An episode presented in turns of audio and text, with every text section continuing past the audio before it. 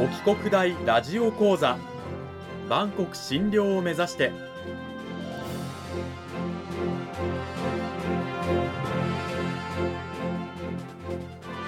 番組タイトルにある万国診療とは世界の架け橋を意味する言葉です。この番組はアジアの十字路に位置するここ沖縄にある沖縄国際大学で日々どのような研究や教育が行われているのかを発信していく番組です。案内人はラジオ沖縄アナウンサー小橋川響が務めます。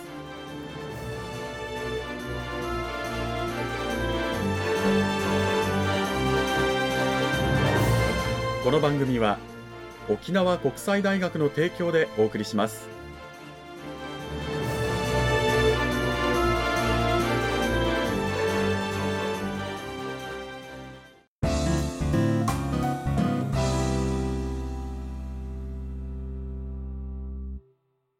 沖国大ラジオ講座今週も先週に引き続き沖縄国際大学経済学部経済学科の吉原千鶴先生を迎えてお送りします。吉原先生今週もよろしくお願いします。よろしくお願いします。講義タイトルは経済学史は面白いと題してお届けしていきます。さて今週の内容に入る前にまずは先週第1週のおさらいを私の方でさせていただきます。経済学史、まあ、経済学の歴史と書きますけれどもどのような学問かということでまあ今言ったようにその時代ごとに生じた現象問題をその時代の思想家がどのように説明し改善しようとしたのかということを明らかにする、まあ、その時代時代の経済の問題に関しての、まあ、学問であるということなんですがじゃあそれを学ぶ意義必要性ってどこにあるのかということなんですけれども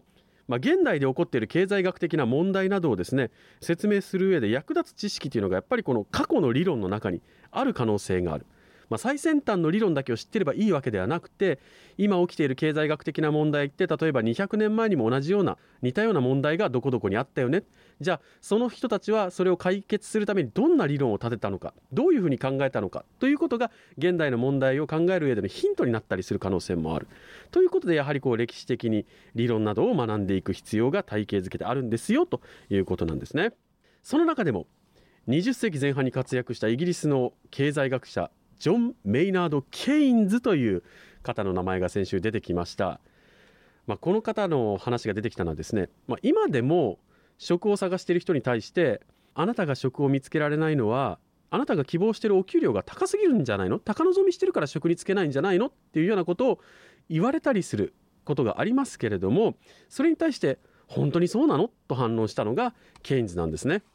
でケインズ以前は先ほど言ったような考え方があったんですけれどもただ20世紀前半ケインズの時代というのはですねあの世界恐慌がありましてもう世界中の経済が大混乱。ケインズのいたイギリスでもですね失業率が10%を超えていると。じゃあその10%を超えている失業者たちは高望みしてるから給料がたくさん欲しいから職に就けないのか。いや違うのではないか。と考えたケインズはじゃあこの失業状況をどう説明したらいいんだろうかということで彼は理論を考えたんですよじゃあどんな理論なのかというところで先週はぶった切られました。はい、というわけでですねそれを踏まえた上でですね今週のお話を聞いていきたいんですが先生今週はどういったお話を聞かせていただけるんでしょうか？はい先ほどお話しいただいた通りその当時の説明ですと失業している人は高望みの賃金によって自発的に失業しているんだということになってしまうわけですけれどもそこを彼らは非自発的に他の要因で決まった結果として失業してしまっているんだということをケインズは一般理論で有効需要の原理という考え方を使って明らかにしていますのでその話をしたいと思っています。なるほど。ケインズの理論というのが一般理論と題される理論でその中の有効需要の原理というふうに今あの吉原先生おっしゃいましたがその有効需要の原理というのはどういったものなのか詳しく教えてください。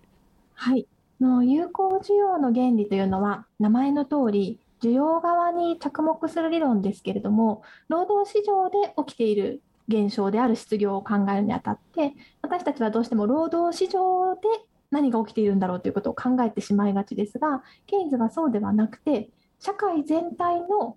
財の市場の需要ですね、うん。それの大きさが結局のところ社会全体の総産出量を決め所得水準も決めるのでそれが低ければどうしても出場が起きてしまうということで社会全体における有効需要に注目するという形で一般理論を書いています。うん。ですので一般理論の議論は基本的に需要サイドの分析がほとんど全てを占めていましてその需要側は、まあ、消費の需要と投資の需要から基本的にはなります。そこに政府が何をするのかとか外国との取引がどうなのかというのを入れることももちろん可能なんですけれどもうん。一番基本的なところでは社会全体の需要を構成しているのは私たち消費者がどれくらい消費するのかということと主に企業になりますけれども企業がどのように、ま、投資をしていくのかということで決まる投資需要が合わさって社会での需要になりますのでそうやって決まった有効需要というもの。それが放っておいても偶然にも社会にいる人々の雇用を満たすような有効需要が成立してくれれば万々歳ということになりますけれどもケインズは放っておけば大抵の場合それは完全雇用になるような需要よりも小さいですよっていうことを説明したというのが一般理論の一番コアのポイントということになります。うん、じゃあはいその消費需要、まあ、我々がたくさん消費しなきゃならないというところに対してはケインズはどのようなこう解決方法みたいなものを提案提示したんでしょうか？先ほどお話ししたように放っておくとその出てくる需要というのはどうしても全員を雇うには必要な需要から考えると少なくなってしまうというところがケインズが導き出した現実社会の分析ですのでではそこからどうするのかという話になると消費需要はまあくまで消費者がするものだから基本的には政府による介入は少し難しくもうちょっと単純に財政政策で政府がダムを作ったりとか道路を作ったりという形で需要を喚起するという方式か金利を下げることによってなんとか投資をしてもらおうという形での解決策をしようというのが一番一般的なメインのアプローチということにはなります。それは今の私たちが習う経済学のテキストにも書かれている内容ですね。なるほどではあの企業の投資需要企業の投資を増やすためにはどのようなアプローチをした方がいいんでしょうか？ケインズ自身は予想への働きかけをすごく重視していて、今私たちが生きているこの生活の中で抱く将来はどうなるんだろうということについての予想が消費者の意思決定にも投資家というかまあ起業家ですね。の意思決定にも影響するというところを非常に重視した思想家になりますので、投資のアプローチとしてもなんとか起業家が先行きをよく見通してくれるようなアプローチが何らかできた方が社会全体での投資需要は高くなるということでもうちょっと企業の投資環境を整えたりとかうん中でも成長力が高い分野が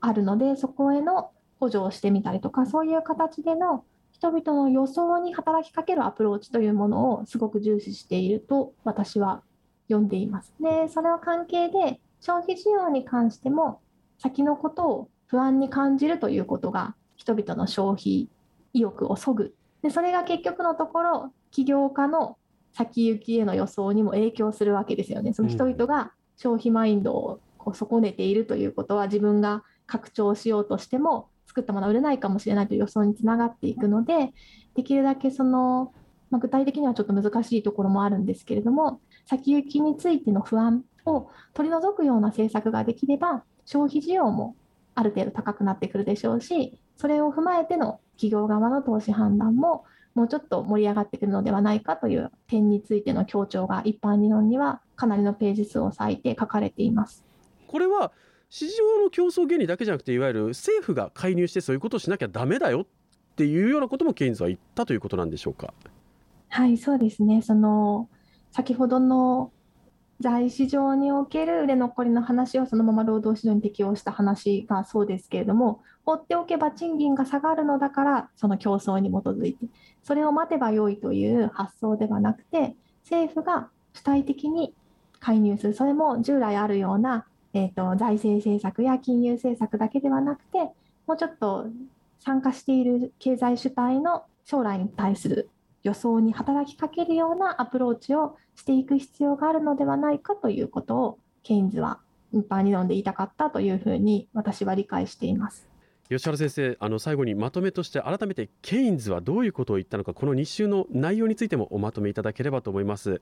そうですねそのどこまでを自由な市場メカニズムに任せたらいいのかというのは経済学の理論家がずっと考えてきている長い歴史のある問題で答えが完全には出ていないんですけれどもケインズはその中ではかなり積極的に市場に政府が介入する必要があるんだということを論理的に明らかにした経済学者です。ですので、このラジオの一番最初の疑問に立ち返ると、失業の発生原因が賃金の高さにあるのではないかという議論に対して、それはそうではなくて、有効需要の大きさこそが問題なんだということを理論的に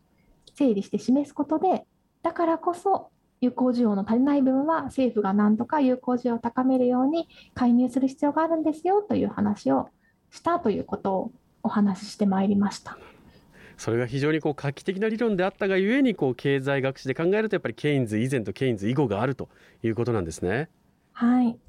2週にわたって沖縄国際大学経済学部経済学科の吉原千鶴先生にお話を伺いました吉原先生どうもありがとうございましたありがとうございました沖国大ラジオ講座あっという間にお別れの時間となりました。あの吉原先生このエンディング2週目ではですね先生方のこのゼミ生のね卒論のテーマとかについてお話を伺ってるんですが先生はまだ着任してねあの1年も経っていないということなんですけどもゼミ生というのはじゃあまだいないんでしょうか？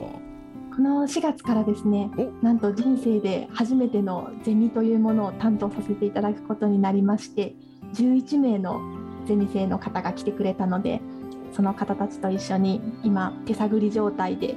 ゼミを作っているところです。すごい声がウキウキしている吉原先生なんですけれども。じゃあ初めてのことで。学生さんたちはこうこれから卒論のテーマなんかを決めていくっていうことになるんですか？そうですね。私は先ほどお話しした通り自分の専門は経済学史ですけれども来てくれたゼミ生のみんなにはそこにとらわれずに各々の問題意識に従って今自分が知りたいことを調べるためのお手伝いをしていきたいなというふうに思っています。学生たちがどういったテーマをね見つけて研究していくのか非常に楽しみですね。そうですね私もすごく楽しみにしています。